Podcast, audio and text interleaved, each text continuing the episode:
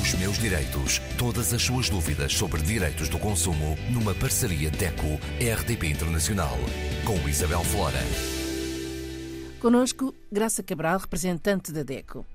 Graça, qual é a melhor forma de aproveitar o subsídio de Natal que muitos consumidores recebem nesta altura do ano? Ora bem, é como diz, o subsídio de Natal, ou 13 terceiro mês, como se dizia aqui há uns anos, é um, algo que todos os trabalhadores, uh, por conta de outra, e não só, mas sobretudo por conta de outra, recebem, e ainda bem, por essa Europa fora, e é uma excelente oportunidade para começar por pôr as contas em ordem. Digamos que a primeira forma de aproveitar ao máximo e de forma eficaz e eficiente este extra, porque acaba por ser um extra, enfim, é um direito, atenção, é um direito, mas que é, é um, quase que um segundo vencimento, a melhor forma é utilizá-lo uh, naqueles que são as contas inevitáveis e que muitas vezes agendamos para esta altura do ano, precisamente porque já estamos à espera então do subsídio de Natal. Por exemplo, ainda faltam uns dias, não se esqueça, pagar o EMI até uh, ao final do mês de novembro para pagar o seguro automóvel, para pagar outro tipo de impostos, para pagar a revisão também do carro ou para tratar de uma outra conta que pode ficar sanada de vez e o 13 eh, terceiro mês é uma boa oportunidade para então pôr o orçamento em dia.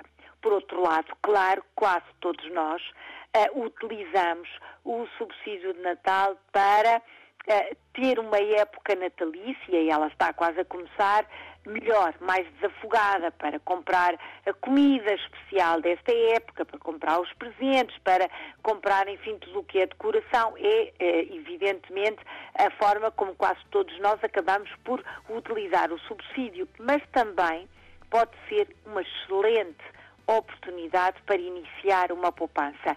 E isto deixei para o fim de propósito, digamos que é o melhor proveito, respondendo ao que a Isabel me perguntou, o melhor proveito que podemos dar ao subsídio de Natal. Aproveitar uma parte, um, enfim, a mais confortável que se consiga para fazer um pequeno investimento, para juntar um depósito a prazo, para injetar, por exemplo, num plano poupança reforma, para começar um fundo de emergência ou até para começar uma poupança com uma meta, com um objetivo muito específico, porque não, por exemplo, para é as férias do férias, próximo ano. É isso mesmo.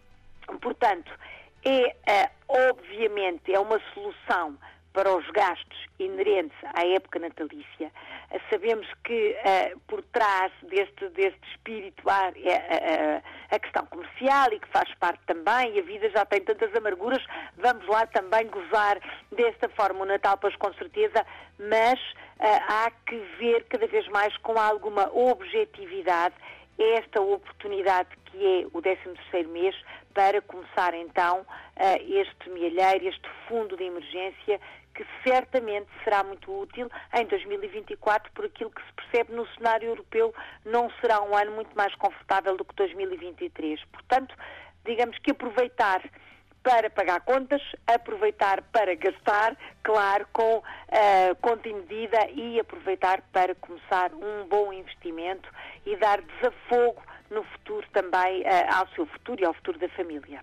É uma oportunidade. É verdade, sem dúvida. É uma oportunidade de uh, ter um início de ano muito positivo. Os meus direitos.